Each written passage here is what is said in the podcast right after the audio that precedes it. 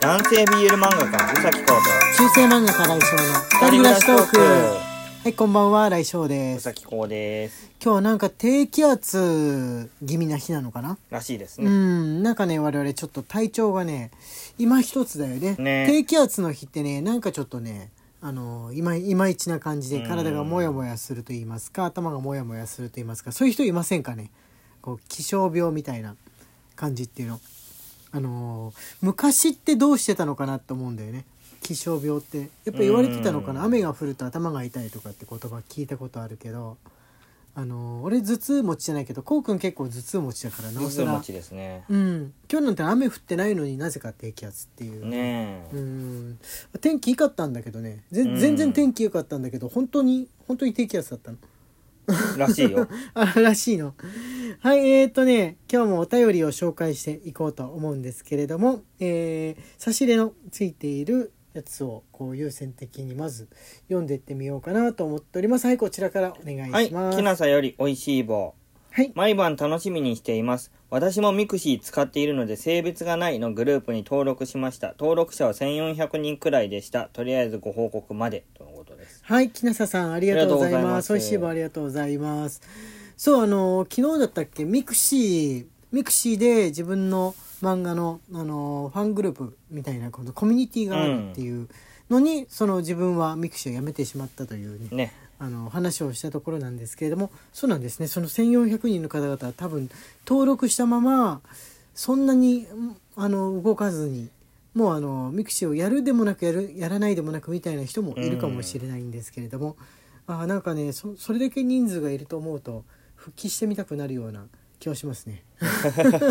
なんかそんな気はしますねはいあじゃあ次こちらお願いします。C のみよりはいしのみさん。元気の玉1はい。新井先生宇崎先生こんばんは。毎日の配信と週末のライブ配信のおかげでストレスフルな職場環境で頑張れています。おー。これからも癒しと潤いを分けてください。よろしくお願いします。との。はい元気気の玉ありがとうございます。す。ねちょっとでもね癒しになればとね。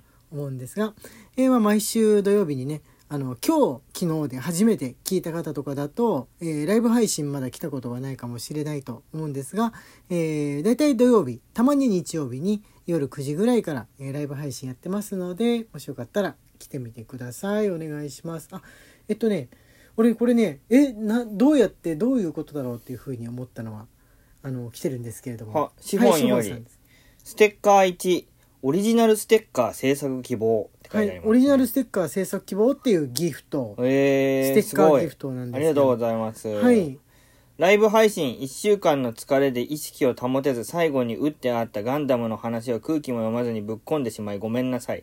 ライブ配信のためにコインチャージしておいたのに。私の愛車の後ろにステッカー貼りたいなということでオリジナルステッカー制作希望のギフトで消化します。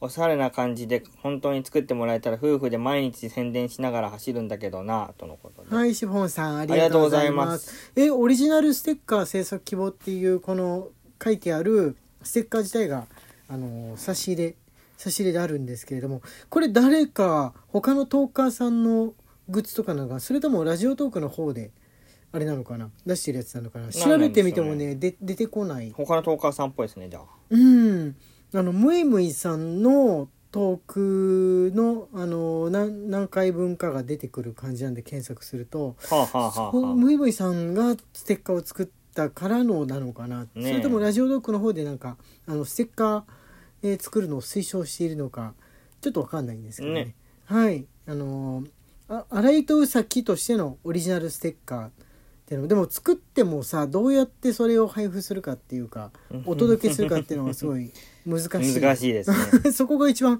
難しいところだなと思ったわけなんですけれどもね。はいえー、あこれね文章がついてないやつですけれども、うん了差し入れのはい。ぶどう売りさんからコーヒー微糖と美味しい棒、はい。そしてピアノさんからコーヒー微糖を一ついただいております。はいありがとうございす。ますこう差し入れだけのね参加とかも全然嬉しいですよね。ね、うん。大人で用のが多いな。大人で用のねあの大人で用のでって言って送ってくださっている方があのー少しいるんですけれどもまだね大人で開催するにはちょっと足りない。あ大人でトークのうんお便りがねあとちょっと足りないから、あ、うん。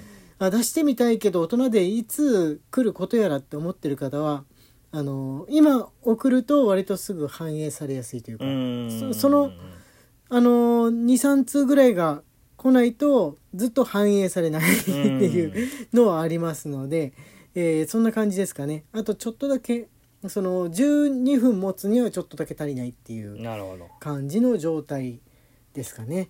はい。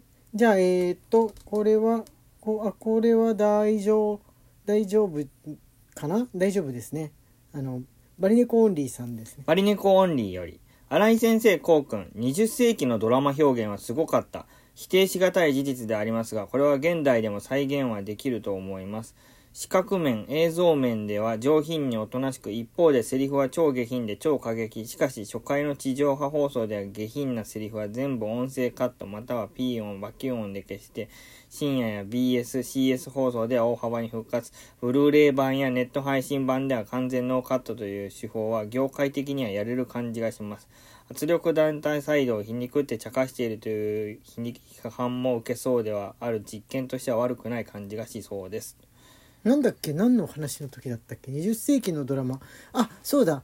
あのーまあ、ちょっと大人デーのやつなんですけれども、あのー結構そのえぐめのこの、まあ、エロに関してのこのゲイゲイ系のエロに関しての言葉セリフがあったっていうやつ。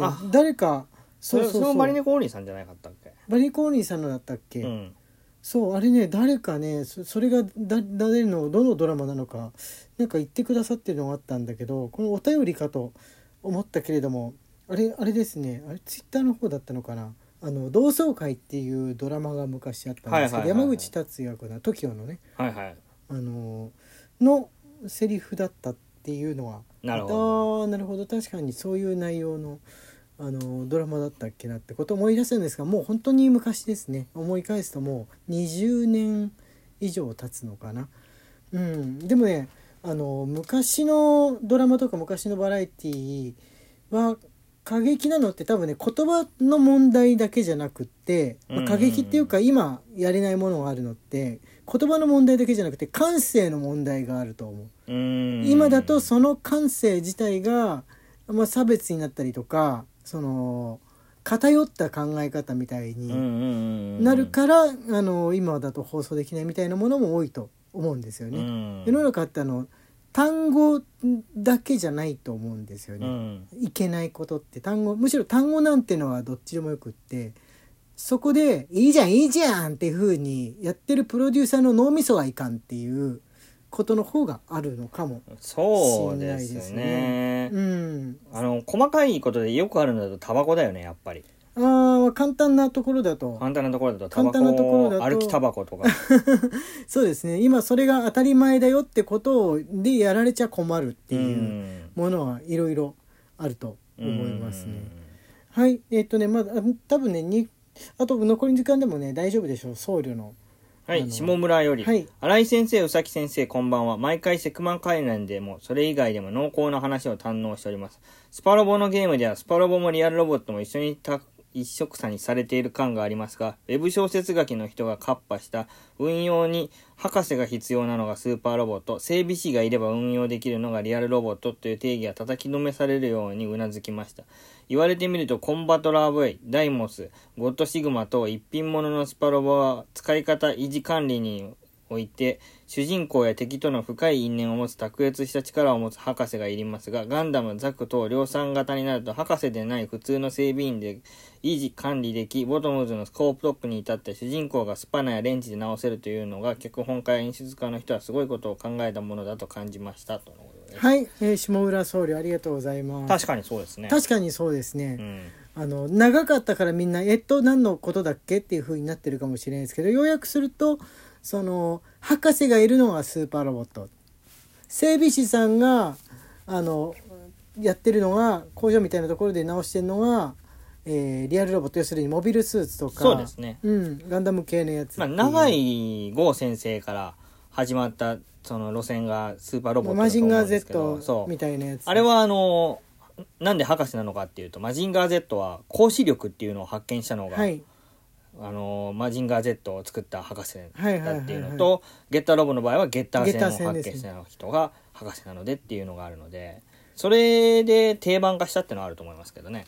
多分そうなんだろうね、うんその現実のそのあれにある現現実の世界にあるものじゃない物質でその核核融合とかじゃない物質でえ攻撃ができるっていうのはそんなのできるの博士だろうと。できるの博士だろうってことなんだだからガンダムもアムロのお父さんが一番偉い人みたいにいて「アムロ今日も行ってこい」みたいなこと言ってたらうん。そのスーパーロボット型になるってわけだよね。そうだね。それで考えると「エヴァンゲリオン」って「エヴァンゲリオン」は中間エヴァンゲリオンはロボットじゃないっていう派がいるので。ああそうかそうだよね、何とも言えないですね、でもスパロボには出てますね。基地の形としてはあのロボット乗り物の方はとりあえず置いといてその基地の形としてはスーパーロボット型かリアルロボット型かでいうと難しいところ、うーん。ちょっとスーパーロボット寄りかもしれない。スーパーロボット入りですよね、多分あれはやっぱ庵野監督がそれが好きだからそうですね。好きだからっていうことなんだと思います。ボトムズのあのスコープドッグが自分で直せるみたいないじれるっていうのはあれもう車っていう考え方ああちょっとした車ぐらいな、うんうん。この時代だともうこれが車みたいなもんなんだよっていう感じなのかなってもうあ最後の最後にアニメトークになってしまいました。僧侶のせいですね。ということで、えー終わりにしようかと思います。中世漫画家来翔と。男性 BL 漫画家うさきこうの二人暮らしトークでした。ツイッターのフォローと番組のクリップもよろしくお願いします。はいまた明日ね